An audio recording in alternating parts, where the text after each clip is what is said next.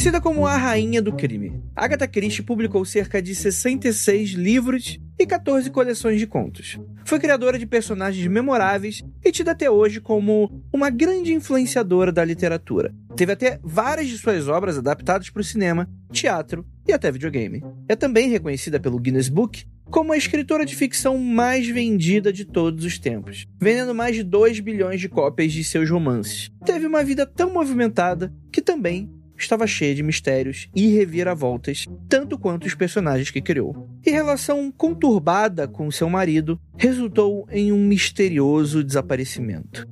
Esse é o Mundo Free Confidencial sobre essa grande autora, popular até hoje, sua vida cercada de mistérios. Afinal, onde está Agatha Christie?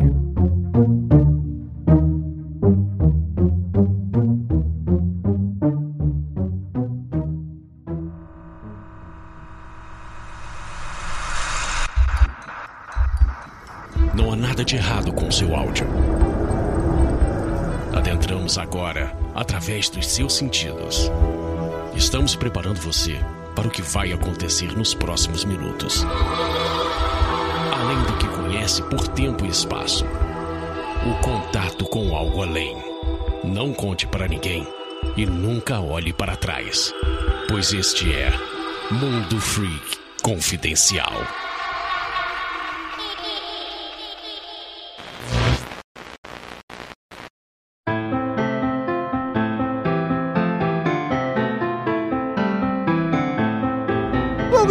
E noites, queridos ouvintes. Está começando mais um Mundo Freak Confidencial. Eu sou Andrei Poirot e hoje temos um mistério para resolver até o final desse programa, pois uma participante desse episódio vai desaparecer e a gente vai tentar descobrir quem foi. E hoje a gente vai falar sobre a Agatha Christie, que a gente vai descobrir nesse podcast que era a Agatha triste, né? Porque muitas tristezas na vida dessa mulher. A gente vai comentar um pouco sobre o grande mistério de sua vida, os 11 dias que ela desapareceu ela é claro da sua vida e obra, muito importante aí para cultura pop, para entretenimento, para literatura. E para me ajudar temos aqui ela, a nossa queridíssima Jay Carrillo. O meu sonho de princesa É desaparecer. é desaparecer por 11 dias. É Ah, desaparecer. o meu também! É você desaparecer. Sacanagem. Não, desculpa, eu te amo. Por, por, por... Filho da puta, velho. É desaparecer por 11 dias e ficar num hotel da hora daquele, velho. É que a gente descobre aí que a classe média não sofre tanto quanto, né, diz que sofre, né? Isso é, isso é problemática, né? Temos aqui nossa queridíssima Gabi Laroca. Eu queria desaparecer pra sempre. Que eu Todo mundo vai repetir a mesma piada. Então tá bom. As coisas melhoram, querer desaparecer pra sempre não é saudável. Ai, ai, oi, gente. Quem vai me irritar? Tem que ter alguém, tem que ter a Gabi. Não pode desaparecer. A Jay fica no meu lugar, ela faz bem. Ela vai te mandar os mesmos áudios que ela me manda, assim, tipo: Olá, amiga, seu cachorro come coisas estranhas porque o meu comeu papel alumínio. Será que ele vai cagar? é isso que eu recebo. E aí o cocô vai vir embrulhadinho, né? Já vai vir pro, pro forno já. Acredita nisso. Andrei, você tem três pessoas pra te irritar hoje, você não se preocupe. Ah, não, mas só uma pessoa me irrita aqui. E essa pessoa é quem? Não, não sei. Temos aqui nossa queridíssima Tupa Guerra. A gente vai falar da gata triste. Anos que tô pra fazer essa piada. Ninguém nunca pensou nessa possibilidade, Tupá. Nunca pensou. Né, Inclusive, não, essa piada foi passada pra mim pelo meu pai quando eu tava no ensino médio. Não, quando eu tava, sei lá. Quando eu comecei a ler Agatha Christie, meu pai já me passou essa piada, então eu preciso repassar caso algum ouvinte não tenha ouvido. Entendi, você precisa repassar pro próximo. É igual a maldição, né, do- dos sete dias aqui. Isso, exatamente. E temos aqui uma convidada incrível, nossa queridíssima Michelle. Por favor, se apresente aí pro nosso ouvinte. Oi, gente, tudo bem? Eu queria ter uma gata para chamar de Christie também, para poder me referir a ela como a gata Christie, mas eu tenho dois meninos, aí eu fui homenagear atores de terror. E obrigada por me convidarem para falar da Agatha aqui com vocês. Já tem, sei lá, mais de 20 anos que eu leio essa mulher, então eu amo falar dela. Ela tá mais de 20 anos e não terminou ainda. Olha quanto livro essa mulher mandou, né? É muito livro, né? É, eu fiz uma lista de tudo que eu tenho dela para não comprar repetido e mesmo assim já comprei, né? E vamos seguir a vida. Ah, mas isso aí é quem é fã de obra, bicho. Quantos contos de Lovecraft eu tenho coletânea aqui que é a mesma porcaria, né? Sempre, né? Edições repetitivas são importantes. E galera, antes da gente começar aqui o papo, pra gente falar logo quem foi vida e obra dessa mulher incrível, né? Que nos agraciou com seu talento criminoso, diria eu.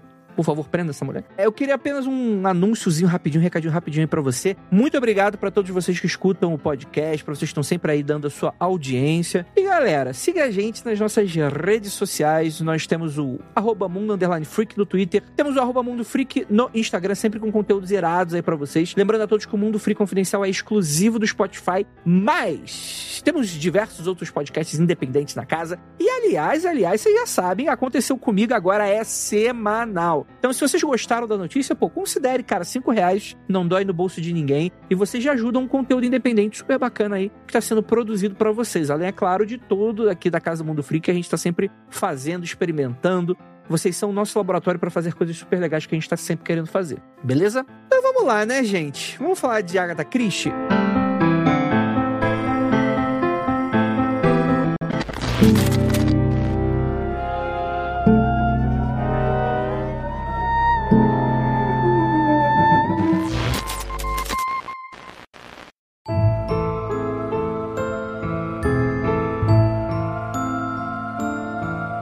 A vida dessa mulher é muito interessante. A gente tem esse grande mistério que em dado momento ela desaparece durante 11 dias e é um caos. Mas mesmo se a gente for tirar isso, né? Poxa, é muito legal você ver como funcionava o mercado literário de outra época, como é que era a cabeça das pessoas de outra época, era tudo meio experimentação, talvez, né? E Agatha Christie, para você que não sabe, ela é aí autora de diversos romances policiais de mistério, né? Com aquele tipo de subgênero que é quem matou? Quem matou Death Hotman? Foi escrita a novela brasileira pela Agatha Christie. Não, mas esse tipo de mistério ela, ela, não inventou, mas ela popularizou, né? Então você tem o assassinato do Expresso do Oriente, né? Talvez seja a obra que, assim, de, de título, né? É a que mais expressiva, mas ela teve diversas outras obras super expressivas, né? Que, enfim, estão aí pela cultura pop e com toda certeza inspirou muitos outros autores a, a fazer um gênero tão interessante quanto esse gênero policial de quem matou quem, né? Isso é muito interessante. Mas antes de qualquer coisa, né? Agatha Mary Clarissa Miller. Ela era a terceira filha do casal Frederick Alva Miller, que era um cavalheiro rico, filho de comerciantes riquíssimos, né? E sua esposa, a Clarissa Margaret, que também é chamada de Clara Miller, né? E ela nasce em 15 de setembro de 1890 ela pega o finzinho ali da era vitoriana. Então, 1890, bem o finalzinho da era vitoriana, a gente diz que a era vitoriana vai até a morte da Rainha Vitória. A Rainha Vitória morre na virada do século, então seria, né, bem esse final. Já é uma Inglaterra muito industrializada, já é uma Inglaterra com grandes inovações tecnológicas. A gente tem aquele mo momento das grandes feiras mundiais, onde se apresentavam as novas tecnologias e tinha toda uma empolgação de novidades mesmo. Eu falo isso porque eu acho que é interessante a gente pegar um pouquinho desse sentimento do século, né? Esse sentimento do final do século XIX, que é essa, essa empolgação incrível com tudo que é moderno. E é uma época que a gente vai ter meio que a consolidação de vários tipos de romance, né? Então, a Agatha Christie nasce nesse momento e vai crescer ali no, numa Inglaterra que ainda é uma Inglaterra colonial, que ainda é uma Inglaterra, entre aspas, toda poderosa, mas que vai começar a ver de certa forma, um certo declínio com o fim e com a morte da Rainha Elizabeth. Perfeito. Eu, eu acho interessante essa época, né? Porque a gente tá muito próximo do século XX, mas ainda não é o século XX. Parece que tá meio. Parece uma época meio perdidona, né? Você tem coisas assim, fala, cara, isso tá muito parecido com coisas que a gente tem hoje em dia, só que ao mesmo tempo você fala, não, isso aqui parece fruto de uma época muito distante e tá uma parada meio de meio de caminho. Eu gosto muito disso, né? Porque, pô, quando a gente tá falando de gênero policial, é muito fácil a gente recair pro hoje, porque a polícia ainda existe, né? Crime existe, afinal de contas. A polícia ainda existe. A polícia ainda existe. Eu achei que você ia falar, o crime não compensa. Eu diria que não é tão verdade, dependendo da área do. Depende do é, crime. de- depende do que você tá falando aqui, né? Mas aqui não vamos incentivar crime aqui, não. É, aqui é o podcast de família. A Agatha, ela nasce numa época, né? Autoras mulheres, elas tinham um grande preconceito no mercado. Ainda bem que isso acabou, né? Ainda bem que não acontece mais, né? Exatamente, exatamente. Mas antes da gente, da gente ir um pouquinho mais pra vida dessa mulher incrível, vamos falar um pouquinho sobre a, a obra dela. Michele, como você conheceu a Agatha Atriz? que a gente vai comentar tanto aqui no podcast hoje? Bom, eu tenho sorte de ter pais leitores, né? Então sempre teve muito livro em casa. Tudo começou quando um dia eu tava limpando a estante, aí eu peguei o livro da Christiane F e falei: Olha, que legal esse livro desse cabelo vermelho. Mãe, eu vou ler esse livro. aí ela falou: Tá, tá bom, né? Melhor ler do que não ler nada, né? Aí foi bom porque eu virei uma adulta careta com medo de drogas, né? Por causa de Christiane F. Mano, o Proerd, o Proerd da Michelle foi Christiane F. O Proerd foi, foi a Christiane F. Sei lá, quando veio a época de me mostrarem drogas, eu ficava, não, mas a Christiane F coçando a perna até sangrar depois que cheirou e tal, não, não quero, né? Enfim. Tudo isso para dizer que, depois que eu li esse livro, eu quis ler mais coisas e tal. E eu lembro que, tipo, logo de cara, minha mãe me indicou a Agatha Christie. E aí eu peguei justamente o assassinato no Expresso do Oriente. Aham. E eu fiquei, uou, sei lá, eu tinha 11 anos, uma criança, né? Tipo, li aquilo, eu fiquei, uou, que negócio genial, essa mulher perfeita, ela criou uma coisa incrível, né? E aí eu comecei a ler todos da minha mãe que tinha em casa, li todos. E fiquei muito tempo sem ler nada dela. Até que, por causa do Leia Mulheres, a gente fez um encontro sobre o assassinato do do Oriente. E eu fiquei muito feliz de ser burra, porque eu esqueço completamente os livros. Eu não entendo nada, eu não pego nenhuma pista e eu sou sempre surpreendida, né? Com os finais da, da Agatha. E eu me surpreendi de novo, adulta, com Assassinato do do Oriente. Eu falei, porra, que sensacional, esse livro é maravilhoso.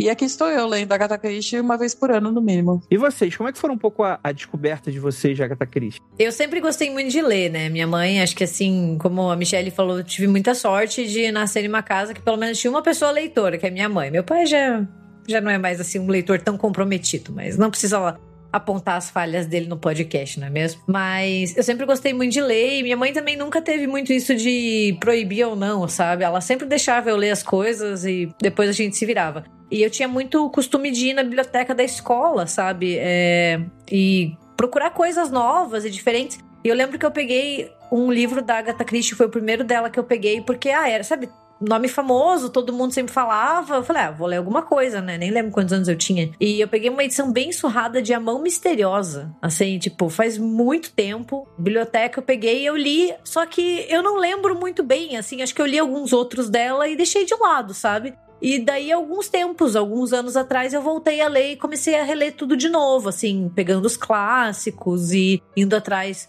de alguns outros também, muito influenciada também pelo Instagram, porque tem muita gente que produz conteúdo e fala bastante de Agatha Christie, me indicou muitos livros então para retomar também, então foi mais ou menos isso. Pô, que massa. E você, Jay? Eu herdei o hábito da, da leitura da minha avó, né, que tinha uma biblioteca. E daí, é, ela lia muito Sidney Sheldon e aquela coleção do Sidney Sheldon que não é o Sidney Sheldon, eu fui descobrir depois de muito tempo, que são histórias de outras pessoas que escreveram, né? Histórias de policiais, etc. Romances policiais, né? Só que, infelizmente, ao invés de eu ir pro lado pra descobrir a Agatha Christie, Edgar Allan Poe e essas coisas, eu peguei um livrinho que se chama O Solar Mal Assombrado, que era uma sátira é, de terror e de romances policiais. E daí eu gostei muito, e eu caí, tipo, direto em Stephen King depois. Então eu fui pra, tipo, pro outro lado eu comecei a ler muito Stephen King e não parei mais. Daí, quando eu já tava um pouco mais velha, foi que falaram assim: Poxa, você lia Sidney Sheldon, mas você não lia Agatha Christie? Eu falei assim: Não, nunca li, vou pegar pra ler.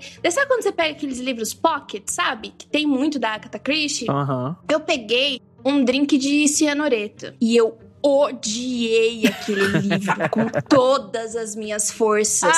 Porque é que, tipo, eu já tava um pouco mais velha e a história é de uma mulher que acaba sendo morta e ficam falando: ai, ela teve uma gripezinha. Você sabe, quando uma mulher tem uma gripe, ela fica meio deprimida. Eu falei assim. Que palhaçada é essa? O que eu tô lendo? O que, que essa mulher tá falando?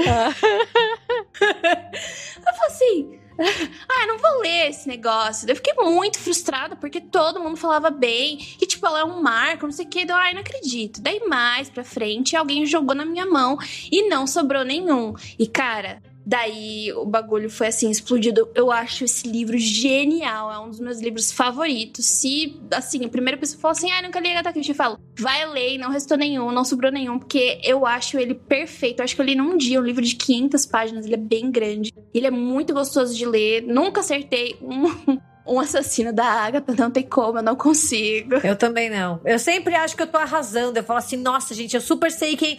Daí no final eu falo, burra. Não sabia de nada. É, exa exato. aham. Ela é muito, ela é tipo é uma maestra mesmo. Ela lida muito bem com. a- Ela co- é uma contadora de histórias, né? Literalmente. Então foi assim: primeiro eu odiei a Agatha Christie, que eu achei que ela tava sendo uma palhaça. e daí depois eu. e depois eu curti bastante, fui pegando os livros certos. Justo. É, já eu, eu sou dessas que era fã de Sherlock Holmes. Mentira, eu ainda sou fã de Sherlock Holmes. Completamente alucinada por Sherlock Holmes. A minha mãe viajava muito a trabalho e ela me dava de presente. Tinha um- uma série, ela me dava às vezes de presente quando ela viajava um dos livros do Sherlock Holmes. Eu também sou filha de, de mãe leitora, né? Minha mãe tinha todo um esquema de ler pra mim de noite, todos os dias, e ainda rolava uma coisa do tipo. No fim da semana, minha mãe faz... eu fazia um desenho sobre a história da semana, ou uma peça de teatro, ou algo do tipo. Então tinha todo um rolê, assim, com literatura. E Agatha Christie veio quando eu tava esgotando o Sherlock Holmes. Eu falei, eu preciso de mais romances policiais na minha vida. Eu preciso de romances policiais pra ver. Até hoje é um dos gêneros que eu mais gosto, de longe. Tanto pra livro, quanto pra filme, quanto pra série. Eu sou apaixonada. Nem sempre eu acerto também o, o, o criminoso. A Agatha Christie, eu demorei um pouco pra me relacionar mais com o estilo dela. Porque eu tava muito acostumada com o Conan Doyle. E eu sei que muita gente fala mal do Conan Doyle porque diz que ele não dá as pistas direito. E a Agatha Christie dá as pistas direito. E o Conan Doyle não deixa você descobrir. Eu falo, ah, mas tudo bem, eu gosto. É que tem, tem essa treta, né? Que pro ouvinte que não sabe, né? A ideia geral é que tem essa, vamos dizer assim, uma demanda de certos leitores que é o seguinte: se você consegue, por pistas dadas pelo autor, chegar na mesma conclusão do detetive se você for muito inteligente. Quase como se fosse uma grande. um grande jogo que você tá fazendo ali ao ler, né? E aí tem pessoas que não se importam muito com isso, né? Nesse sentido, pra não, pra não soar aquela coisa meio, ah, o cara meio que escondeu o jogo, escondeu a pista que fechava o caso pra só revelar no final, e isso seria meio injusto com o leitor que tá ali meio que se aproveitando daquela leitura, né, daquele gênero em si, né? Aí tem essa meio que essa treta, né, que alguns, alguns autores fariam melhor, outros pior e tal. Eu particularmente eu não sei se eu, se eu tenho essa preferência nesse sentido, porque eu realmente sou muito burro e eu, eu acho que eu não vou conseguir de qualquer maneira, então é a mesma coisa pra mim. Eu também. se o cara tá todas as pistas, eu vou errar de qualquer maneira, então foda-se. Eu sou, eu sou a leitora burra. Eu não pego as coisas, entendeu? Eu, vou me divertindo. A jornada, ela é muito divertida pra mim, assim, eu curto. Mas eu já meio que desisti, porque eu acho que eu não tenho, eu não tenho paciência nem o intelecto necessário pra descobrir quem foi. Eu só conseguia no Scooby-Doo, que era praticamente o único NPC que abordava a turma no início do episódio. então eu falava, ah, provavelmente é o capitalista escroto querendo, sei lá, especulação imobiliária. Aí, eu, enfim, né? E era. E, e era, Era. porque é isso que pessoas que fazem especulação imobiliária são, vilãs, né? Exatamente. Mas é, então, pra mim também não. Eu não, não sentia tanto um problema com isso. Eu, claro. Também me apaixonei pela Agatha Christie, também li loucamente. Se me perguntar agora, tipo, como acontece tal história? Eu sou mais tipo a Michelle, assim, eu esqueço um pouco depois das histórias. Mesmo já tendo lido várias delas mais de uma vez. É que uma crítica muito comum desse gênero é justamente isso, né? Às vezes são autores que. É que a Agatha tá falando que isso acontece menos, assim. Mas quando são autores muito conhecidos por um gênero, muitas vezes as histórias vão se embaralhando toda, né? O Lovecraft, por exemplo, bicho. Ainda mais que os personagens é tudo. É o mesmo, é o mesmo personagem, né? É o cara esquisito, é, é detetive ou é jornalista. Mas é, é o mesmo cara, né? Tipo, então é difícil, né? Ah, você vai lembrar geralmente. Ah, é, o conto que tem aquele monstro. Mas qual dos contos? Qual o título? O título também é super genérico, né? Então é difícil mesmo, né? Imagino. Aí eu guardo raiva, eu guardo rancor, e daí eu lembro de cada história. eu guardo, eu guardo. Eu, em geral, assim, eu tenho muita dificuldade de lembrar o nome da história. Quando você me fala o enredo da história, eu sei do que você tá falando. Aham. Mas isso serve pra filme, série, livro, qualquer coisa do tipo, assim. 90% do tempo que alguém me falar, pá, você viu tal filme? Eu vou falar, não, não sei. Aí eu me como é a história, eu sei. Mas o nome das coisas, eu não sei porque eu não decoro os nomes das coisas. E daí com a Agatha Christie é a mesma coisa. Mas assim, é isso. E daí teve a coisa importante, o meu pai era jornalista. Então, quando eu lembro a primeira vez, eu não sei por que, que me marcou tanto, eu achei a piada boa. É, acho que foi isso. Que eu falei pra ele que eu tava começando a ler Agatha Christie, eu tava no ensino fundamental ainda, tipo, oitava série, sétima série, sei lá. Eu era muito nerd, muito leitora. Eu fugia da aula pra ir pra biblioteca, eh, os livros eram meus melhores amigos, eu era dessas. E daí eu falei pra ele, ele falou: Ah, então você chegou na gata triste. E me marcou muito, assim. Então ela tem um, um cantinho especial no meu coração, porque tem uma piada ruim associada. Entendi não, pô, mas é uma, é uma, é uma maneira, de uma lembrança de afeto que você tem, né? Isso é importante também, né? Porque isso vai marcar muito a época. E eu acho que li- literatura, principalmente, tem muito disso, né? Tem épocas da nossa vida, né? Tipo, Lovecraft pra mim é muito adolescente. É tipo aquela adolescência próximo da idade adulta, assim, né? Do tipo, eu tenho alguma bagagem, consigo interpretar algumas coisas, mas, sei lá, eu sou meio tosco com meus gostos, então vai ser Lovecraft né? Tem essa coisa meio literatura, meio qualquer coisa. Mais cedo era Harry Potter, né? Aí mais tarde vai sendo outras coisas. Mas, bem ou mal, isso vai lembrar muito. A gente lembra com muito afeto desses momentos da nossa vida, né? Que são importantes também, né? Vai lembrar da época que eu, tipo, ia pra faculdade, que eu tinha pesadelo esquisito, né? Sim. Eu lembro que quando eu li O Cemitério de Stephen King, eu tava na sexta série e eu só lia de manhã cedo antes de ir pra escola, porque eu tinha muito medo. Ele é muito. Ele é meio gore, né? Ele é bem tem muita coisa que, tipo. Tem muita coisa. E daí eu não consegui Literal, ler. Literalmente, né? Já viu It? Tem muitas palavras. Quanta palavra tem aquela porra daquele livro? Não tem uma imagem? Eu não tô... Tem um monte de palavra difícil de entender. Eles tinham que acabar com isso aí. Eu não tô achando a palavra. Um monte de palavra amontoada. Desculpa, explícito. É muito explícito e meio gore. Daí eu tinha medo. Então marcou bastante. Então, tipo, ele, a gente carrega, né, com a gente. Não tem como. A Agatha Christie, por exemplo, tem raiva do primeiro livro que eu li. Não dá pra esquecer. A gente carrega 100%, assim. Agora, eu acho a Jay uma pessoa muito matutina, porque tudo que eu fazia antes de ir pra escola era dormir. Até uma certa idade, a minha mãe me carregava, me colocava, trocava de roupa e me carregava dormindo pra escola. Nossa Porque era Senhora. muito difícil me acordar, então. E você, Andrei? Eu não, sei, eu não, eu não, eu não, Eu não leio, eu não sei ler. eu não sou alfabetizado. Vamos excluir o Andrei desse podcast, então. Ou seja, se ele nunca leu nada da Agatha Christie, a gente muta o microfone dele. Cara, é- literalmente eu nunca li um, um livro da Agatha Christie, mas Ah!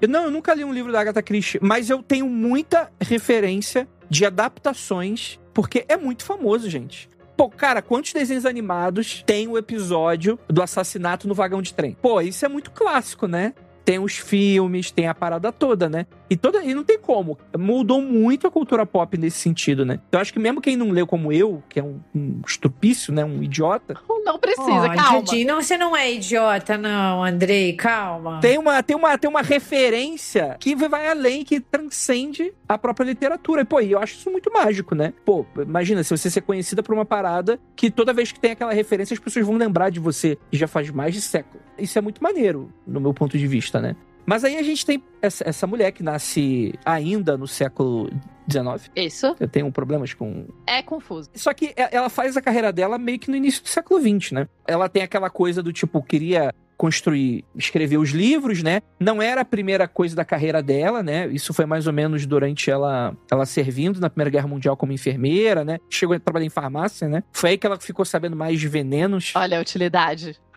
Então, pois é, tem gente que ela poderia se tornar assassina, resolveu ser uma novelista incrível, né? A ideia é que ela conhece o Archibald Christie, conhecido como Art para os íntimos, né?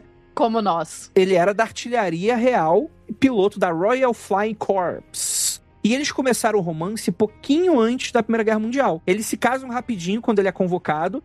Ele já tem um filho ali naquele momento, né? Não em uma semana, porque afinal de contas seria uma gravidez super esquisita. Mas, né, ela é engravida ali naquela época. Ela tem o filho, e... mas, enfim. O, o cara consegue sobreviver, o Art, né? E eles acabam ficando juntos durante um tempo, né? A filha da Agatha Christie, ela é Rosalind. E também uma informação interessante é que o sobrenome dela vem do cara, né? Isso é até interessante no desenrolar da história, isso vai ser, vai ter uma, uma relevância aí pra gente, né?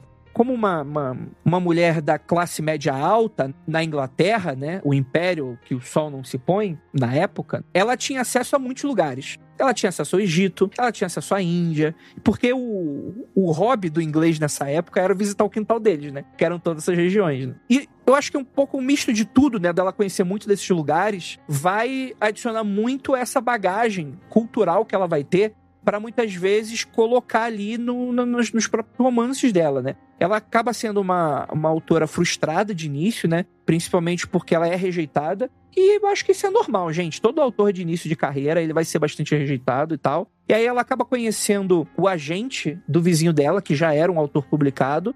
Ele se conhece e tal, e ele incentiva ela, pô, continua escrevendo aí, vamos ver o que acontece, né? Ela, inclusive, começa de início a colocar um pseudônimo masculino para ver se tem mais aceitação de mercado. E aí que ela escreve a primeira história dela, né? Que é a House of Beauty, que ela escreve enquanto ela estava se recuperando de uma doença de, de cama, né? Que na verdade não era nem um livro, né? Era meio que um conto. É interessante que ela meio que. Ela era dessas crianças, assim, conhecida por escrever desde pequena, fazer poema, fazer coisa desde de pequenininha, né? E ela aprendeu a ler relativamente cedo.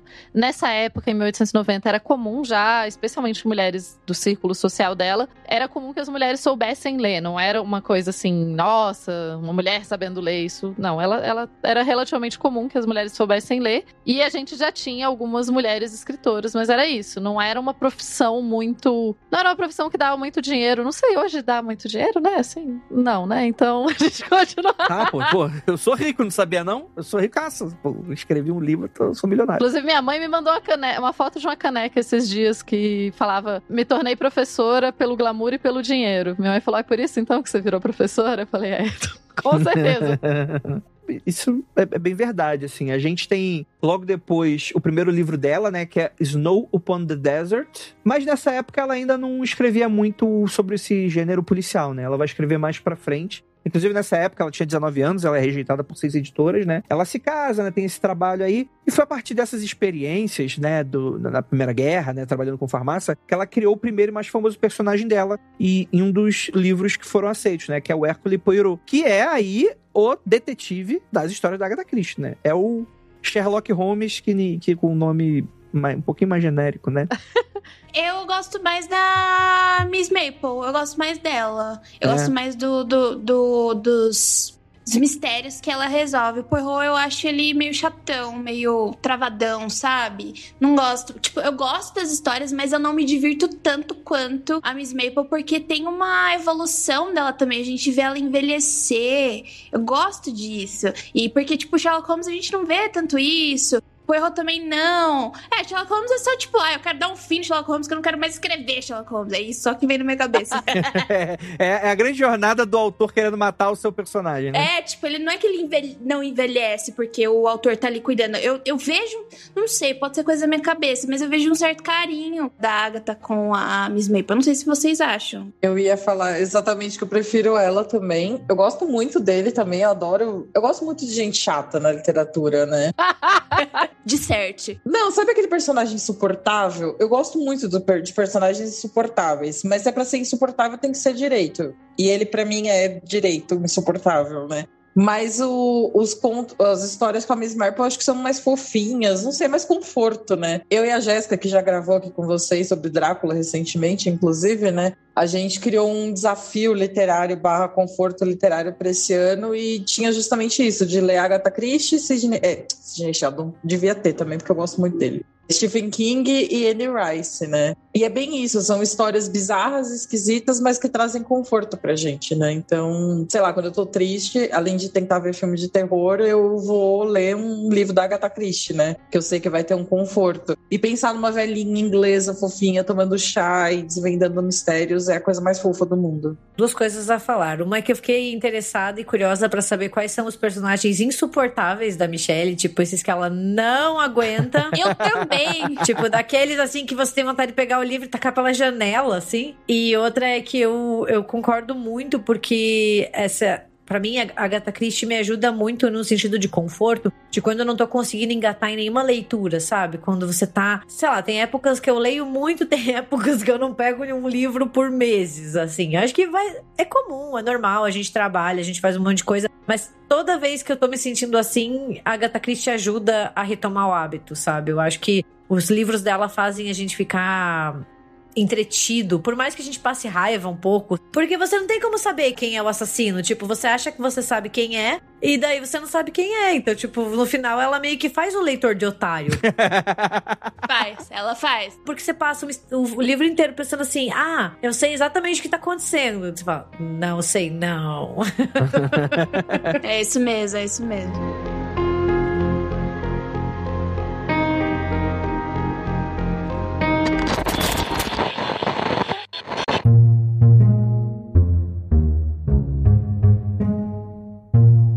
Olá, você que está ouvindo esse podcast. Vim aqui contar um negócio para você. Vem aí, Mundo Freak e Magicando ao vivo. É isso mesmo que você está ouvindo.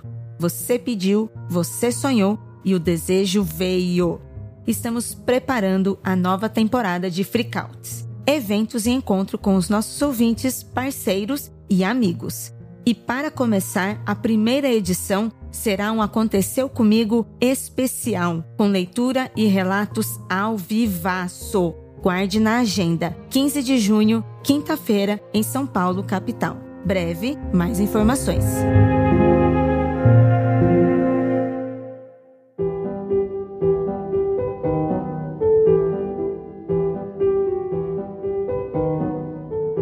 O primeiro livro dela, né, é o misterioso caso de Styles, né, que conta a história do assassinato de uma herdeira rica. E depois disso, ela deslancha, né?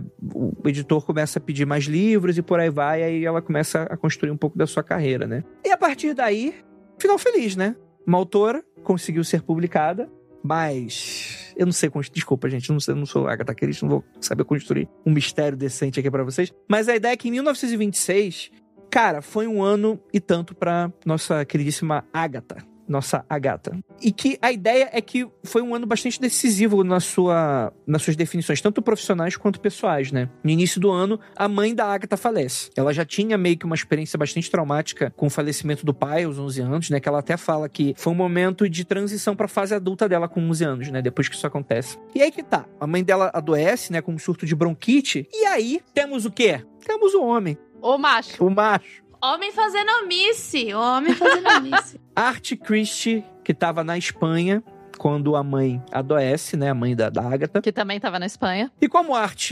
odiava, abre aspas, doenças, mortes e problemas, quem gosta também, né? Mas enfim, eu entendi o ponto aqui. Ele cai fora e vai para Londres, né? Deixando a Agatha para lidar com a morte da mãe. E ele simplesmente esquece da mulher dele lá cuidando da mãe. A mãe acaba morrendo, né? E foi um período bastante sombrio, assim, pra Agatha, né? Porque ela se sentiu bastante desassistida. Não apenas no, no quesito, poxa, toda a questão de, de, de assistência que ela precisava de ajuda naquele momento delicado, como também de afeto, né? Porque o cara simplesmente esquece da mulher, não manda carta, não fala nada e, e deixa a mulher lá, né? Sozinha, né? Então, ela acabou ficando muito fisicamente e emocionalmente bastante esgotada, né? E, e, é muito citado um termo aqui do tal colapso nervoso, né? E aí eu não sei, eu entendo que existe, existe uma. Óbvio, né? Pessoas sofrem e, e têm traumas, e quando muita coisa acontece, a pessoa surta, isso é normal, né? Isso não é algo que deixou de acontecer e não é algo que nunca aconteceu antes, né? Isso é meio que normal. Mas eu sinto quando a gente tem um pouco desses termos assim, dos, né? Como é que eu acabei de falar aqui? O. Colapso nervoso? É, colapso nervoso. Eu sinto que existe uma questão aqui por ela ser uma mulher. Vocês sentem isso também ou não? Ou será que eu tô viajando? Porque, tipo assim, é claro que deve ter sido duro pra caralho, né? Pô, tipo, o marido abandonar ela dessa maneira, ou a mãe dela morrendo, adoecendo dessa maneira, é óbvio que isso vai mexer com a pessoa, né? Mas eu sinto que tá sempre muito sugestionado que a partir daqui a Agatha sempre tá no limiar de ser a mulher doida. Uhum. Né? Que vai endoidar. Eu ia falar que a mulher é sempre a doida, é sempre a histeria, o maldito Freud e aquela coisa toda, né? Mas é isso, tipo, se você for ver aquele caso da Gente, aquela artista, esqueci o nome dela, que era amante do Rodin. A Camille, Camille Claudel? Camille Claudel. Camille Claudel, isso. É que tem os dois filmes com a Isabela Gianni e eu confundo a DLH e a Camille Claudel. De quem que vocês estão falando? Ela era uma escultora super foda, assim, que ela era amante do Rodin. Só que assim, ela que ficou internada num, num hospital psiquiátrico pelo resto da vida, sem poder ver ninguém. A família esqueceu ela lá e o cara ainda pegou obras dela e tomou pra si, né? Então é isso, né? Essa é história das mulheres. Mundo sendo mundo. Exatamente, desde sempre, né? Então é mais do que comum isso, né? E da Agatha também, né? Tipo, quem que ia hoje em dia, né, os caras largam as mulheres que estão doentes, né? Imagina naquela época que as coisas eram bem menos discutidas, né? Então, homem fazendo coisa de homem. É, e assim, né, a impressão que eu tenho também é isso, tipo, ah, ela é a, a, mulher à beira de uma crise de nervos, né? Ela tá sempre ali no, no coisa. Sendo que a, a, ação, eu acho, eu acho super de boa as ações que ela tomou, assim. Não, pra mim, ela não teve nenhuma ação completamente, oh meu Deus, a pessoa está completamente surtada e jamais recuperou do baque do marido dela ter abandonado ela. E assim, só pra, né, porque a gente acabou não comentando. Ela fica lá na Espanha com a mãe dela, o marido dela vai embora, acha uma amante e vira pra ela e fala: então, é. tô apaixonado por outro, vamos terminar? E é importante saber que ela, eles eram ingleses, o que significa que o divórcio já existia nos anos 20, né? Porque se fosse brasileira, não tinha isso de terminar. Talvez ele tivesse até feito outra coisa. Enfim. Aí ela, eles tentam ainda voltar e ficar um tempo. O que ela descreve, né? Eu achei muito bom a descrição dela, que ela descreve que essa volta foi um erro. Um período de tristeza, miséria e desgosto. Parece que foi ótimo, né? Tentar reconciliar aí com o marido. E eu acho interessante que foi nesse período, inclusive, antes dessa reconciliação, inclusive, que ela tem meio que um grande sucesso profissional, né? Porque a volta do Poirot, em uma das obras em 26, né? Que é o, o assassinato de Roger Ackroyd, que é lançado nessa época, inclusive, né? Só queria é, salientar isso com um paralelo da situação profissional dela, que tava indo de vento em popa, né? Sorte no, no profissional, né? Mas há no amor, né? Como diz o clichê, né? e daí ela, o cara não teve nem a coragem de, de efetivamente terminar com ela, né? Um dia ela tava fora de casa, ele arrumou a mala e quando ela chegou em casa não tinha ninguém. Yay! Olha aí, que maravilha. E ele foi ficar com a amante. Li recentemente a biografia da Shirley Jackson, ela é das minhas escritoras preferidas, né? E é isso, ela também era louca, doida, que tinha que cuidar da carreira dela de escritora, cuidar de quatro filhos, de um monte de bicho, da casa, lidar com o ciúme do marido, porque ele tinha muito ciúme do sucesso profissional dela, né? Aquele monte de amante que ele tinha das alunas dele, ainda tinha relação de poder e enfim, e é isso, né? É, a, a Sheila Jackson demorou muito para chegar aqui no Brasil mesmo, né? A Agatha Christie, felizmente, a gente vê no sebo, vem em livraria, sempre teve aí, né? Mas a, a Sheila Jackson demorou muito tempo para chegar, assim, no grande conhecimento do público brasileiro, pelo menos, né? Então, é triste isso, os homens fazendo as mancadas e não deixando as mulheres publicar os negócios em paz. Ah, e não só isso, né? Que é o que eu tenho enfrentado com ficção científica e mulheres que escreveram ficção científica. Eu tava falando que, tipo, a Anne McFrey e a é, C.J. Cherry, que são. Elas escreveram muito. Tipo, umas, umas ficções científicas pesadíssimas, vários livros, não tem uma tradução no Brasil, não chegou aqui. Essas mulheres, elas foram premiadas, elas são, tipo, elas despontaram, elas fazem parte da história da ficção científica e elas não vêm. Tipo, tá, estão aí, ó, basicamente batendo punheta no, no Asimov, que só tem coisa do Asimov publicado. Mas não tem essas mulheres, sabe? Então eu fico, caramba, gente, parece que, tipo, o terror, o horror, a ficção científica só é dominado por certos nomes e acabou, não se traduz mais, sabe? Então, tipo, é isso, né? Parece que as mulheres, elas são marginalizadas pelo resto da vida. Eu posso contar um pequeno perrengue que eu já passei na minha vida de literatura? Claro.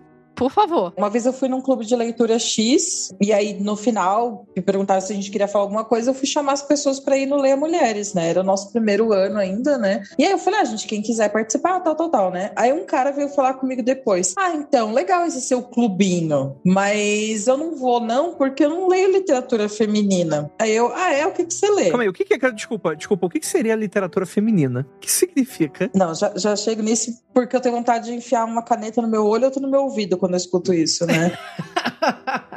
eu brigo muito no Twitter por causa disso, mas enfim. E aí eu falei pra ele: o que, que você lê? Ele, terror e ficção científica. Eu falei: tá bom, meu querido. É, você já leu Frankenstein? Foi uma mulher que escreveu. Você já leu Otávia Butler? Você já leu Ursula Le Guin? E comecei a falar, né? Eu falei assim, inclusive quem escreve coisa feminina, como você tá dizendo, de uma forma pejorativa, é um homem, Nicholas Sparks. Aí o cara deu uma bugada, ficou olhando para mim, virou as costas e foi embora, né? Então, essa é uma grande treta, né? Que as pessoas acham que mulher só escreve um gênero, né? E, tipo, no Leia Mulheres teve um ano que a gente leu Agatha Christie, aí a gente foi ler Angélica Freitas para mostrar que mulher escreve literatura de poema, de terror, disso, daquilo, né? Então, por favor, né? Deixa a mulher escrever dos crimes dela em paz. E assim, tem mais de 100 anos da, da, do nascimento da Agatha Christie sofrendo os preconceitos na publicação, né, mano? Mano. Um, um brother de hoje. Mano. Cara, é, é um negócio que é beira revolta, assim por que, que, as pessoas são desse jeito, né? Mas é que nem o, o, Frankenstein. Todo mundo sabe que é o Frankenstein, mas muita gente não conhece a Mary Shelley, não sabe que ela escreveu outras coisas, bizarríssimas também, né? E que ela foi uma das. Não foi a criadora da ficção científica, mas ela que popularizou o bagulho, né? E todas. A partir dela, né? E fora que quando você vai mais para trás, que eu não sabia, tipo, quando eu fui mexer mesmo com ficção científica, eu ia começar a partir de Mary Shelley. Mas daí foi caindo coisa na minha mão. Tem a Mary Cavendish em 1600, cara. É outra mulher que tava escrevendo ficção científica. Como assim? Existia mulher em 1600? Olha só.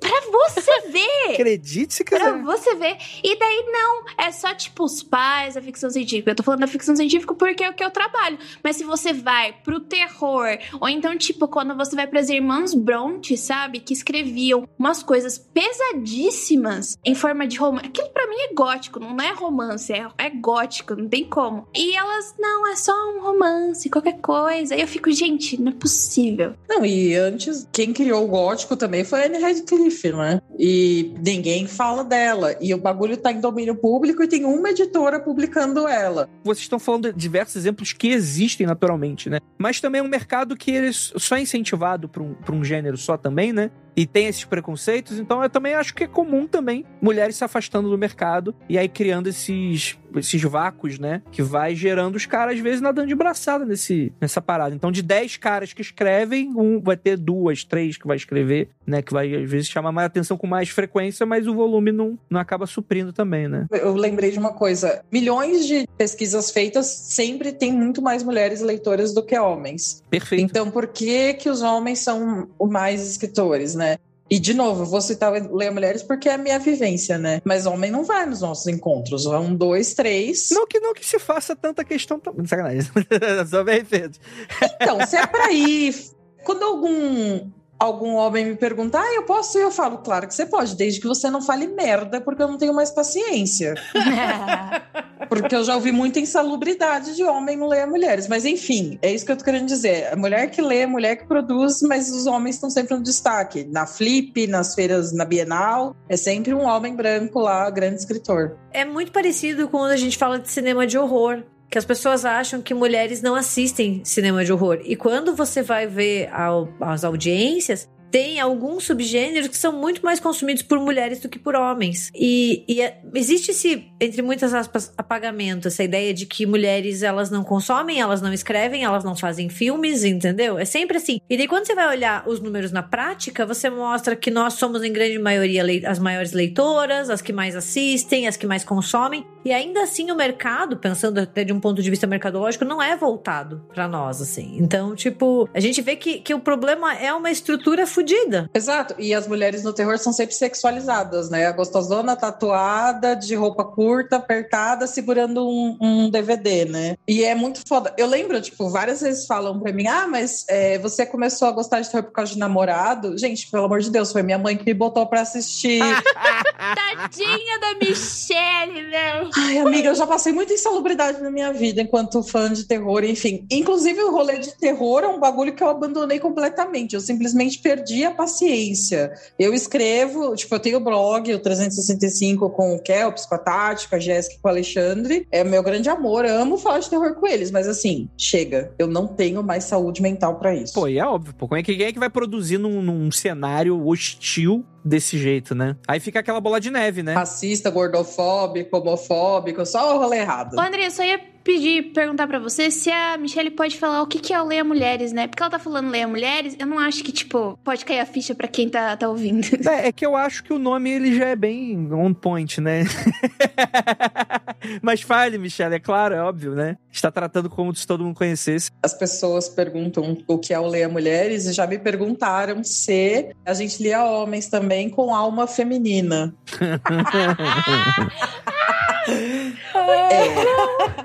é. é, então, alguns autores entram em contato comigo, eu posso te mandar meu livro? Eu falo, olha, cara, eu dou preferência às mulheres, né, por causa do meu trabalho e tal. Ah, mas eu tenho alma feminina, eu entendo de mulheres. Aí eu fico, meu querido, nem eu entendo, imagina você, né? Mas enfim, Leia Mulheres começou como um clube de leitura aqui em São Paulo, na falecida Blux, que tinha ali no Shopping Frei Caneca. A gente se encontra desde 2015, todo mês, para discutir alguma obra escrita por mulher. E atualmente a gente já está no Brasil inteiro. Pessoal, a gente foi chamando amigas de outros estados, aí de repente moças de outras cidades aleatórias começaram a mandar mensagem pra gente. E aí, felizmente, começamos a levar para fora do Brasil, porque brasileiro é igual barato, a gente está em todos os cantos, né? Então a gente está em Singapura, está na Alemanha, está na Suíça, está em Portugal e vamos, né, ficando em tudo, porque é isso que é brasileiro faz, né? E é isso, gente. Oito anos de clube aí lendo mulheres e fazendo os nossos rolês aí. Pô, que legal. Onde é que o pessoal acessa? Então, o nosso site está em construção, www.lemulheres.com.br, porém lá tem uma lista de todas as cidades que a gente está com os links de cada cidade, né? E também Instagram, underline Leia Mulheres que a gente posta. Mas é tipo o grupo de WhatsApp que vocês se reúnem, que avisam, como é que funciona? Então, é, cada,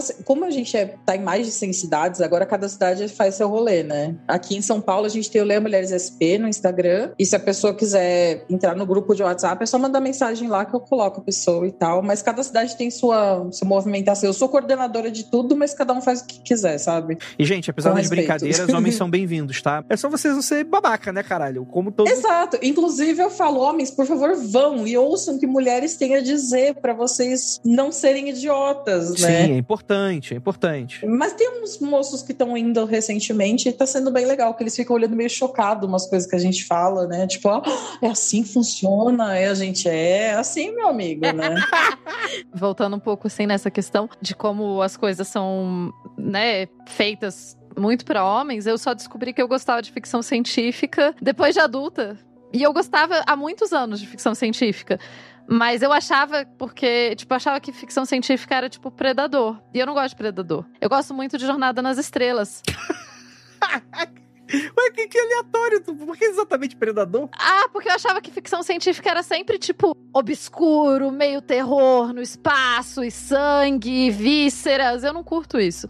Eu gosto de Jornada nas Estrelas. Eu gosto de ficção científica, mas eu não gosto. Eu não gosto de coisa agora. Mas Jornada nas Estrelas é ficção. Não, sacanagem. Eu não vou traçar discussões aí.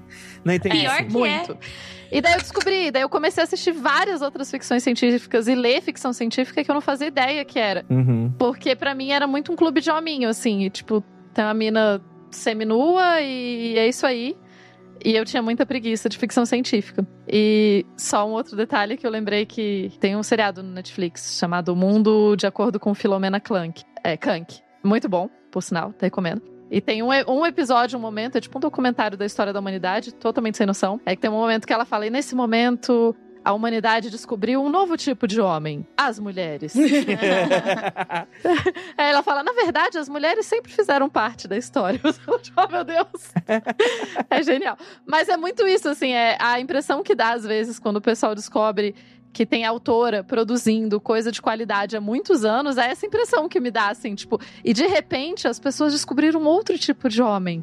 As mulheres, é tipo, caraca, tinham mulheres aqui o tempo todo e a gente não reparou. Porque é isso, né? A Agatha Christie, ela produz livro Gente, 26. É tipo, tem mais de. Tem livro dela há mais de 100 anos que ela produzia coisas. E ainda tem gente que acha impressionante. Não, mas mulher gosta de coisa policial. Não, mas mulher gosta de terror. Não, mas mulher. Sempre, nunca, gente, se não for. Se não tiver vestidos e outras coisas, e nada contra, porque eu adoro também. Mas daí, teoricamente, mulher não pode gostar, né? E eu sinto, voltando um pouco à parte da doida, né? Que é o, o estereótipo que a Agatha Christie acaba entrando um pouco, mais ou menos. É essa ideia, né? Do tipo, a partir do momento, ah, ela perdeu o marido, então ela perdeu a razão. Porque como ela vai sobreviver no mundo sem o marido? Como se, né? O Andrei falou, ela tava ali, topo da carreira. É óbvio que é estressante, é óbvio que é dolorido, é óbvio que tudo isso. Mas não é o que vai se passar logo depois do momento que ela chega em casa nesse dia, em 1926. E o Charlie tinha desaparecido, de acordo com ele, convidado para passar o fim de semana com os amigos, vai ajudar muito a peixa dele, né? E você basicamente exclui a história dela, que é tipo, a mãe dela acabou de falecer, ela já tem o histórico do pai ter falecido de uma forma pra ela que foi traumatizante. Você apaga a história de vida dela e é só a partir do momento que ela perde o marido que ela entra em colapso nervoso. Eu tenho vontade de pegar essas publicações que, que tinham na época e sei lá, dar, ter um colapso nervoso mesmo na cara de alguém, porque não faz o menor sentido isso, sabe? Tipo, você exclui toda uma linha de história, de vida, pra só se focar na misoginia, sabe?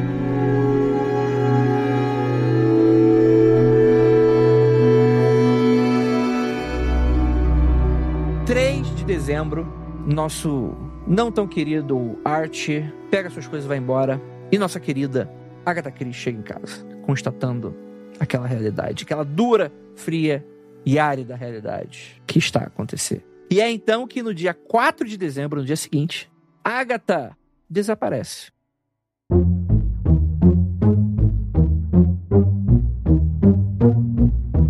Seu carro é encontrado às margens de um lago próximo à casa da amante do marido, com o capô levantado e as luzes acesas. Dentro do seu carro foram achados apenas seu casaco de pele, a mala com seus pertences e uma carteira de motorista vencida. Onde está Agatha Christie? E aí tem a parte mais divertida dessa história. Porque a Inglaterra, ela falece nesse momento. Ela, ela entra em colapso. né? A Inglaterra nesse momento vivia apenas de. Do que que é? Eu não sei o que que a Inglaterra vive, gente. Desculpa. Aquela comida horrorosa que eles comem. Ah, tá. Achei que você ia perguntar como que a Inglaterra, o país, eu ia falar que eles vivem explorando os outros. Mas... É de colônias. Vivem de colônias. Roubando coisas pro Museu Britânico. De sugar países. Mas fora isso, de peixe frito sem tempero com batata frita. Pô, aí, aí eu gostei, eu gostei. Esses caras aí tem, um, tem alguma personalidade. Pouca, mas tem alguma. Batata frita me ganhou. Ouviu a parte do sem tempero? Não, mas, o, mas a batata frita, o sal é fácil de encontrar. Isso aí tá É, tranquilo. ah, é porque você não viu o meu coleguinha virando pra mim, me vendo colocar sal na batata. Me vendo colocar sal, falando: por que você tá colocando sal nisso? Sal é para tal comida específica. Eu falei: não. Ah, não, não é possível. não, essa galera, não, desculpa, gente. Inglês é mau caráter mesmo. Isso aí é agora. A gente tem agora sacramentado. Não é pela exploração. Não é por ter roubado praticamente o Egito inteiro, colocado de um barco, só não colocou a pirâmide porque não cabia. É agora por causa do sal. O sal agora, isso aí é mau caratismo puro e simples.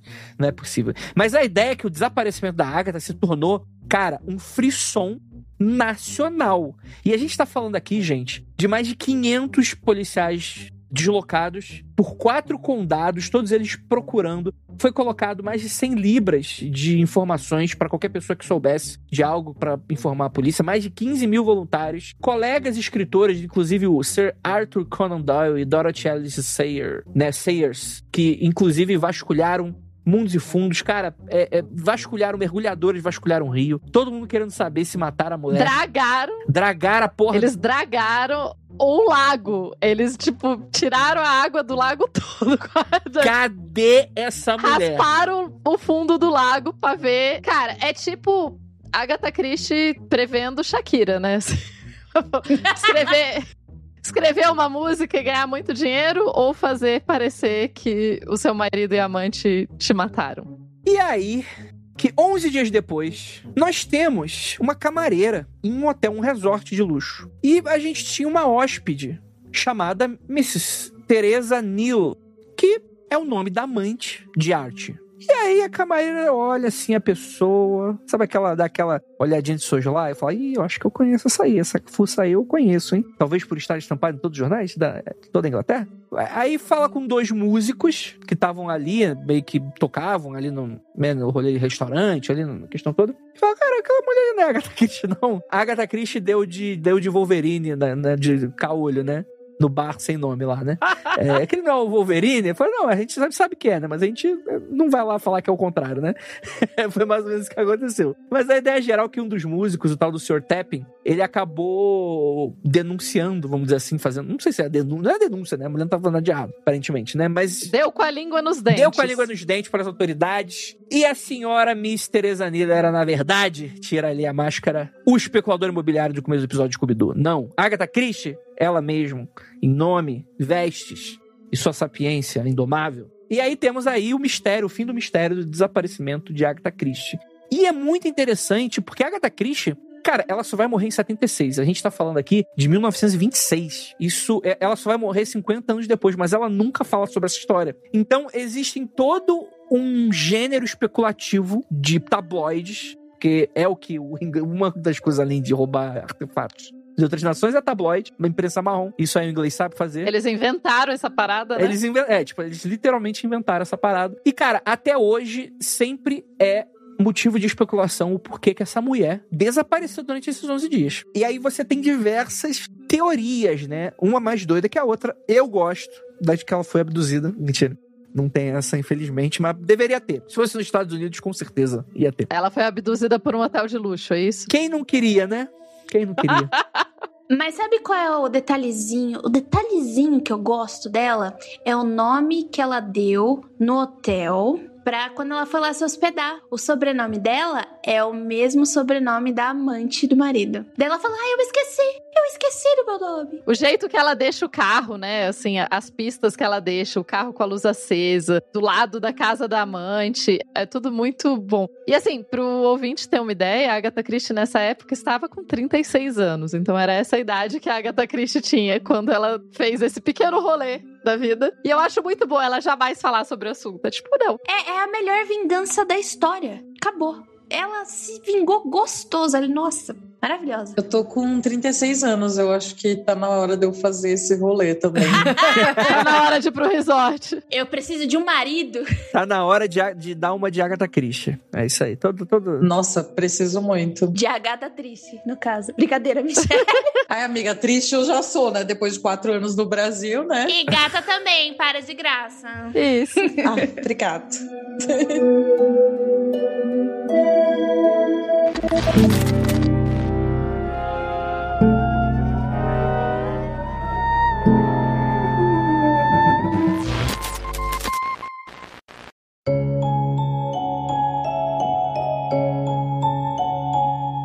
Mas aí a gente tem diversos autores, biógrafos, né, tabloides, jornalistas, né, que vão enveredar um pouco nessa área para tentar explicar esse sumiço de 11 dias, né? O primeiro relevante, a gente tem aí o The World of Agatha Christie, que é um livro de Martin Fido, publicado em 99, que é um biógrafo, né, que ele fala que o que teria acontecido é que na noite em que a Agatha saiu, ela escreveria uma carta para Carlo Fischer, o seu secretário, pedindo o cancelamento de reservas de hospedagem em Yorkshire, que era o lugar inicial que ela iria, não para o resort de luxo.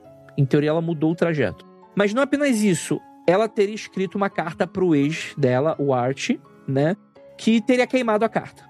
Fido, que é o autor, né, o biógrafo, né, ele fala também que no sábado de manhã, antes da descoberta do carro abandonado, a Agatha enviou outra carta para o Campbell Christie, que é o irmão de Art, dizendo que estava indo para Yorkshire. Ele recebe a carta na segunda-feira, mas em teoria ela teria sido perdida antes que ele pudesse lê-la. O biógrafo ele pensa o seguinte: obviamente que naquela carta poderia ter o resultado da descoberta da Agatha antes que o público soubesse do seu desaparecimento, né? Só que não foi isso que aconteceu. O autor também afirma que a Agatha pegou o trem de Londres para Harrogate, cerca de 300 quilômetros de distância, ou aproximadamente umas 3 horas de viagem do norte de Londres, né? Foi, foi o trajeto que ela teria feito, né? Enfim, é mais sobre isso, né? Existem certos diagnósticos que são atribuídos a ela durante essa época, como uma falta de memória, né? Mas esse tipo de opinião é muito dividida, né? Porque alguns vão atribuir a ela um certo surto psicótico pela perda do marido. O que, assim, gente, eu, eu acho que, assim, uma pessoa que perde a memória e fica completamente, ela vai andar a ermo na estrada. Ela não vai se colocar no hotel de luxo. Isso para mim não faz muito sentido.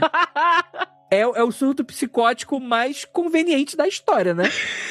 É, é, que daí, essa ideia de surto psicótico, sabe? De que ela teve um colapso nervoso porque o marido largou dela, entra muito naquilo que a Michelle tava falando e que daí a gente começou a conversar sobre. A mulher é sempre a louca. E a mulher que daí é abandonada, ou a mulher. Sempre assim, é o estereótipo que a gente vê. A mulher que é abandonada, a mulher que tem a maternidade negada, ou a mulher que não encontra um parceiro, né? Porque a gente tem que pensar na lógica da heterossexual, são loucas. E é exatamente essa teoria o que ela faz. Assim, ah, então ela foi trocada, né? Como se uma mulher fosse trocada que nem pneu, né? Mas tudo bem. O marido largou dela, ela surtou, entendeu? E não que, tipo, porra, a mulher é um gênio, gente. Ela era um gênio, ela fazia isso para sobreviver, para ganhar vida. Ela é uma das maiores autoras. Dá pra ver que ela tramou tudo que ela quis, entendeu? E ela tava num momento frágil, exausta, vivendo um luto, que não é um processo fácil, não é um processo tranquilo. Então, tipo, é, e até porque usar o nome da amante é uma é de uma frieza de quem, tipo assim, pode ter ficado impactada, chateada, triste, mas que não é alguém que, por exemplo, tá se afastando completamente de um trauma. A pessoa tá ironizando, ela tá meio satirizando a questão toda, né? Exatamente.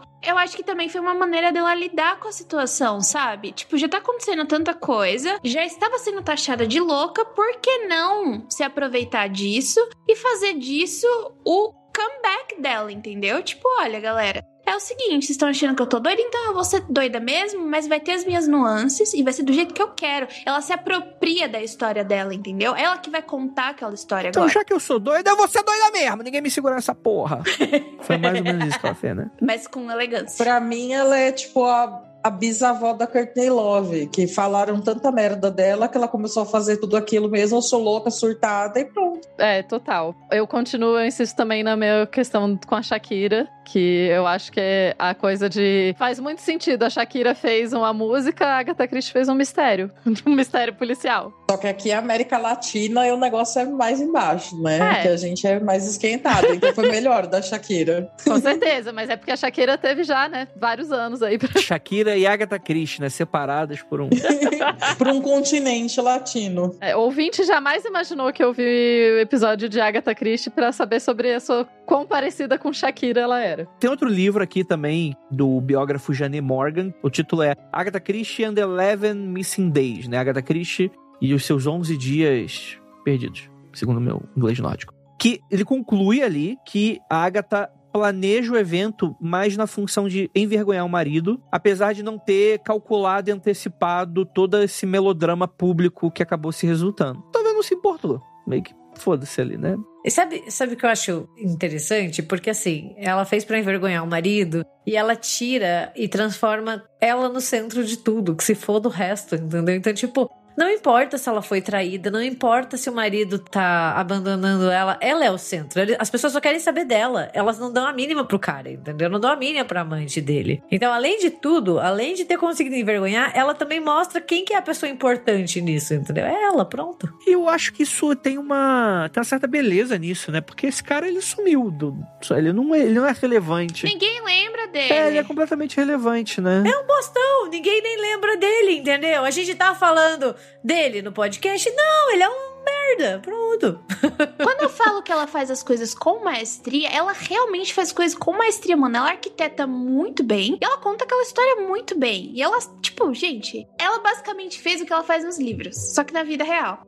Bem, ainda existe uma teoria bem alternativa, assim, que a Agatha teria desaparecido durante um colapso nervoso, como a gente estava falando, né? Apesar de consciente das suas ações, mas sem controle emocional de si mesma, né? Porque a mulher não tem controle. A reação do público na época foi amplamente negativa, supondo um golpe publicitário ou uma tentativa de incriminar seu marido por assassinato. O que é muita doideira tu parar pra pensar que alguém pensaria isso nessa idiotice estando viva, né? Tipo, em algum momento aquilo ia acabar, né? Não faz nenhum sentido isso, gente. Tem o livro Agatha Christie Companion, do Dennis Sanders e Len Lovalo, que falam que a senhorita Fisher, esposa do secretário da Agatha, teria ligado pro Art, o ex dela, provavelmente para avisá-lo de que a Agatha estava indo encontrá-lo com a senhorita Nilo, que seria aí o, o- a amante dele, né? Isso confirmaria a crença de que Art planejava deixar o local durante o jantar para tentar encontrá-la do lado de fora para evitar um confronto. Já outros relatos falam que Art não ouviu falar sobre ela ter deixado a casa deles e do desaparecimento da esposa até a manhã seguinte. E de acordo com o periódico paranormal, agora é sério, gente, agora é vamos vamos vamos dar a mão aqui. Vambora. É um periódico, né? Uma, uma- como se fosse uma revista eletrônica. O altereddimensions.net. É, esse é sério, gente. Esse aí é, é para levar a sério. Outra nota foi escrita para o vice-chefe da polícia de Surrey, que notificou que a Agatha temia por sua própria segurança, planejando fugir e relaxar em Yorkshire. Um negócio que pra mim acho que não faz tanto sentido. Mas o cara é um, para- é um periódico paranormal esotérico, então acho que de- deve ter alguma coisa que o, né, o plano astral deve ter falado pra ele. A polícia estava inclinada mais pra teoria de vingança ou golpe, e os repórteres concordaram com essa suposição e se recusaram a acreditar na teoria sem sentido da perda de memória, teria sido aventada, né? Apontando algumas irregularidades em sua alegação da amnésia. E é óbvio, né? Pô, como é que a pessoa vai lembrar do nome da amante? Vai, enfim, né?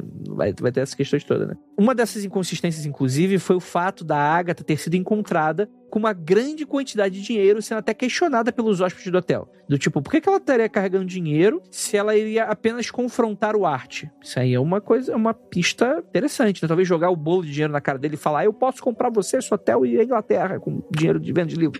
E a sua mulher também. Pode ser, não sei. Exatamente. Ela ia falar, sou rica!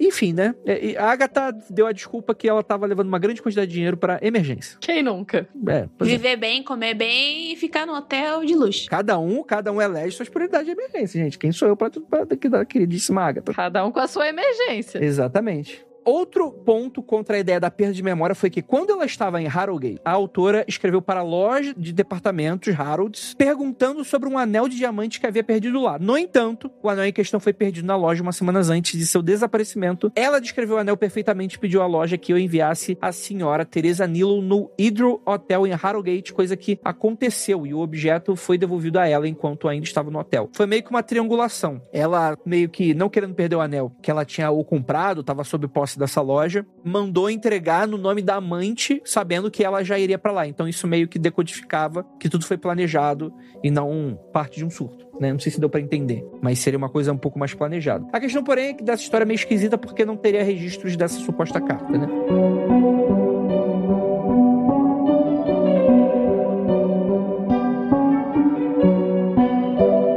Enfim, né? É mais ou menos isso que a gente tem desse mistério. É, eu acho que todo mundo aqui que tá nesse podcast vai perguntar ah, o que vocês acham e tal. Mas eu acho que todo mundo aqui meio que se concordou com a gente construiu junto aqui uma, né, um resultado aqui que eu acho que para mim faz um pouco de sentido, né? Independente se foi uma espécie de vingança irônica, assim, mas não é vingança do tipo, ah, eu vou fingir que o cara me assassinou, porque isso não faria nem sentido, né? Pô, a mulher escreve de maneira tão inteligente sobre crimes e sobre essas paradas, vai fazer uma parada tão inconsistente assim dessa maneira, sem sentido, sem propósito, né? Para mim, eu acho que eu tava precisando de um spa mesmo, de, um, de umas férias, e decidiu fazer um AUE no processo, meio que numa num gesto, às vezes, até de autoafirmação. Eu sou pica mesmo e é isso aí. Eu vou manifestar na vida real o que eu escrevo na ficção, porque eu posso. E aí se fodam aí quem estiver preocupado. Acho que isso é. Cada um merece aí um, uns 11 dias de, de polícia aí para perseguir você, né? Então é isso aí, gente. Eu, eu acho que a grande conclusão é o que vem logo depois. A Agatha vai tirar uns momentos de férias, né? Pega o Expresso do Oriente. Para quem não sabe, tem o um nome do título do livro, mas o Expresso do Oriente, acho que ele não existe mais, né? Acho que não, não, não tem mais, ou tem? Então, Expresso do Oriente era o nome de uma companhia de trem específica e ela fazia alguns trechos, né? Não tinha um trecho só, existia mais de um trecho que o Expresso do Oriente fazia e ele não existe mais of oficialmente do mesmo jeito. Existe uma companhia de trem de luxo hoje em dia, que é a Orient Express. Eles fazem viagens, se eu não me engano, de Paris para Veneza e de Paris para Budapeste, com esse nome de Expresso Oriente, mas não existe mais o trem efetivamente que vai do Cairo, por exemplo, para Paris, ou que vai do. Tinha duas rotas principais, se não me engano, era Cairo e Istambul também, por isso que era o Expresso Oriente, né? Hoje em dia tem é um sonho poder viajar com eles, mas é efetivamente um trem de luxo, assim. Para dar uma base, se eu não me engano, sai passagem mais barata para uma viagem de um dia, cerca de 5 mil libras. É um trem de luxo. Ele é todo dos anos 20, ele é lindo, maravilhoso, mas é isso. Ele, o, o trem efetivamente que existia, que passa nos filmes e etc., ele é, ele não existe mais. E essa companhia de luxo usa muito por conta da Agatha Christie. O Expresso Oriente tem uma mítica em volta, né? Tem um roman uma romance em volta, uma coisa muito forte. Sim, claro. Então eles continuam com o mesmo nome, mas não é mais o mesmo. A ideia geral é que em 1930, né, ela pega esse expresso, né, que é um trenzão, né, que vai de Ocidente a Oriente, segundo a lógica da época, e ela conhece um casal de arqueólogos lá para Bagdá, né? Convidou ela para ir para uma escavação que eles estavam trabalhando, né? Como uma mulher aventureira, nata. Quem nunca, né? O André conheceu, conheceu pra lá de Bagdá.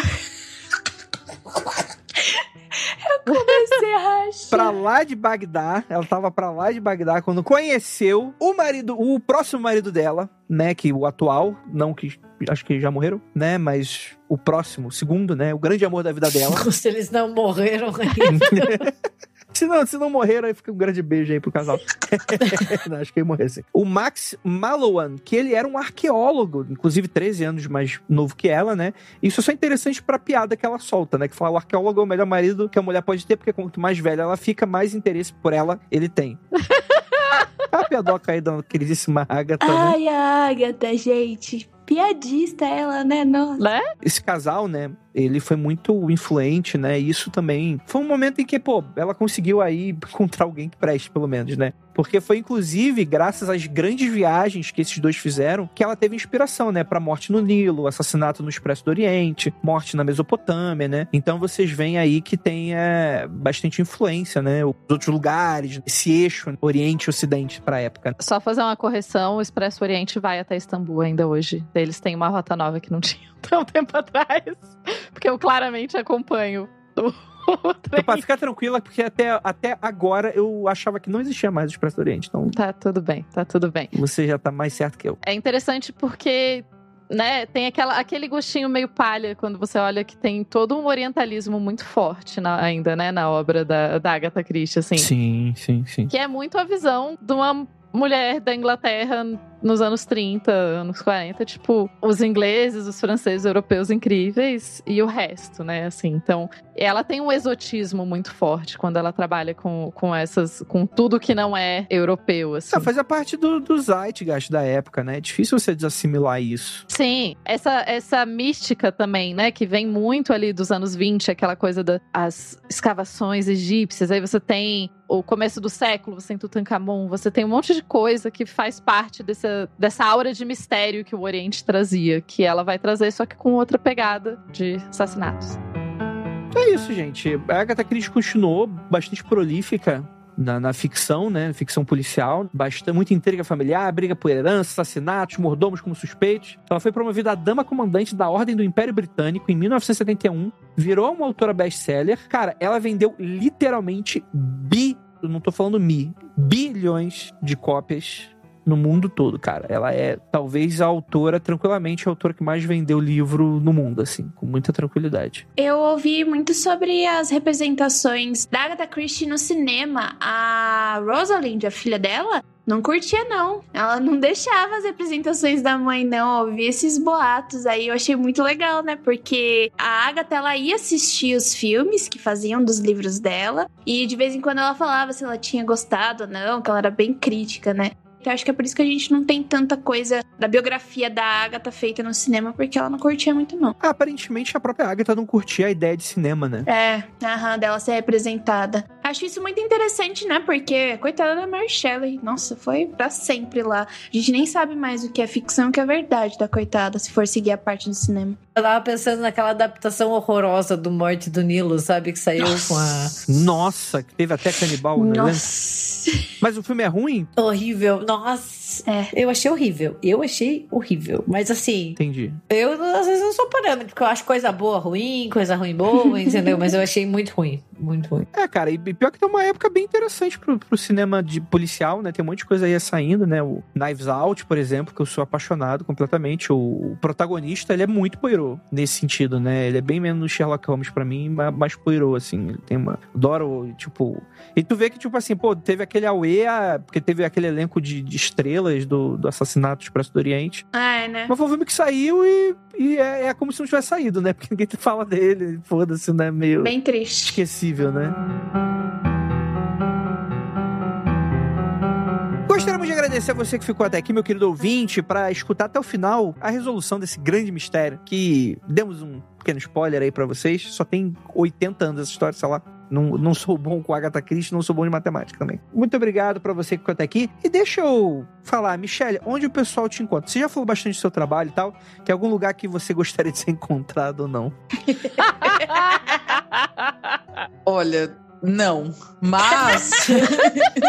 mas eu vou falar do blog de terror 365 filmes de horror.blogspot.com, que eu comentei lá do, do pessoal que a gente fala de filmes de terror todos os dias. E a Jéssica sempre fala de alguns filmes de, de mistério influenciados por Agatha Christie lá também. Porque se a gente diz que é terror no nosso coração, então é. Então tá lá no blog, né? Então fica aí o convite pra vocês conhecerem os textos do, do pessoal. Perfeito, perfeito. Então é isso, gente. Gostaria muito de agradecer a vocês e aquilo. Não olhem para trás.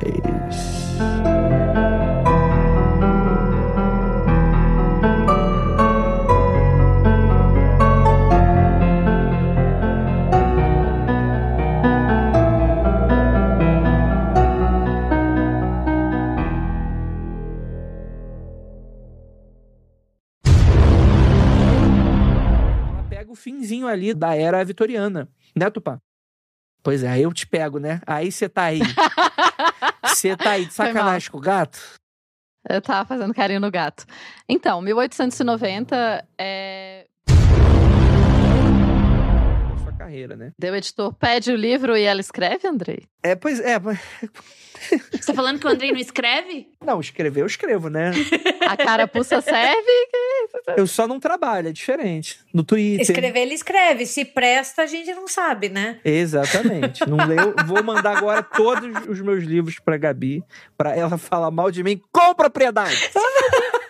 Cadê o Calcifer 3? Vamos. Vamos, vamos, vamos mudar de assunto. É, vamos lá. Não, eu vou falar que eu tô completamente chocada com o preço de uma cabine simples no Expresso Oriente para uma viagem de seis dias. Não é pra gente, Tupá. Isso que eu já conheci o rolê. Volta pra cá, 21, Tupá. 21 mil libras, gente. Por pessoa. Pra uma cabine simples. Calma aí. Quanto é 29 Seis mil libras? dias. A partir de, né? A mais ralé? Caralho. 21 mil 21 libras. Uma mil libras. Quase, tá quase o. Tá quase o metrô em BH. Olha A isso, gente. Muito chocada, muito chocada. Porque eles têm várias, várias rotas, assim. Tem outras por 3.500. O mais barato é 3.500. Pra uma noite. Caralho. É. Ah, é. É, então vou deixar isso para próximas férias, pra dar uma juntadinha Isso. de dinheiro. É isso. Pra não, pra não. Né, quando você for. Próxima vez que você for ter um colapso nervoso e for pro. Ah, eu tô quase. Não, fica tranquilo, vai ser bem próximo. Isso aí vocês vão ter notícia em breve. Vou- meu carro vai, tá, vai aparecer do lado do Rio Tietê. Quero ver eles Com a luz acesa. com a luz acesa e minhas coisas lá. mundofreak.com.br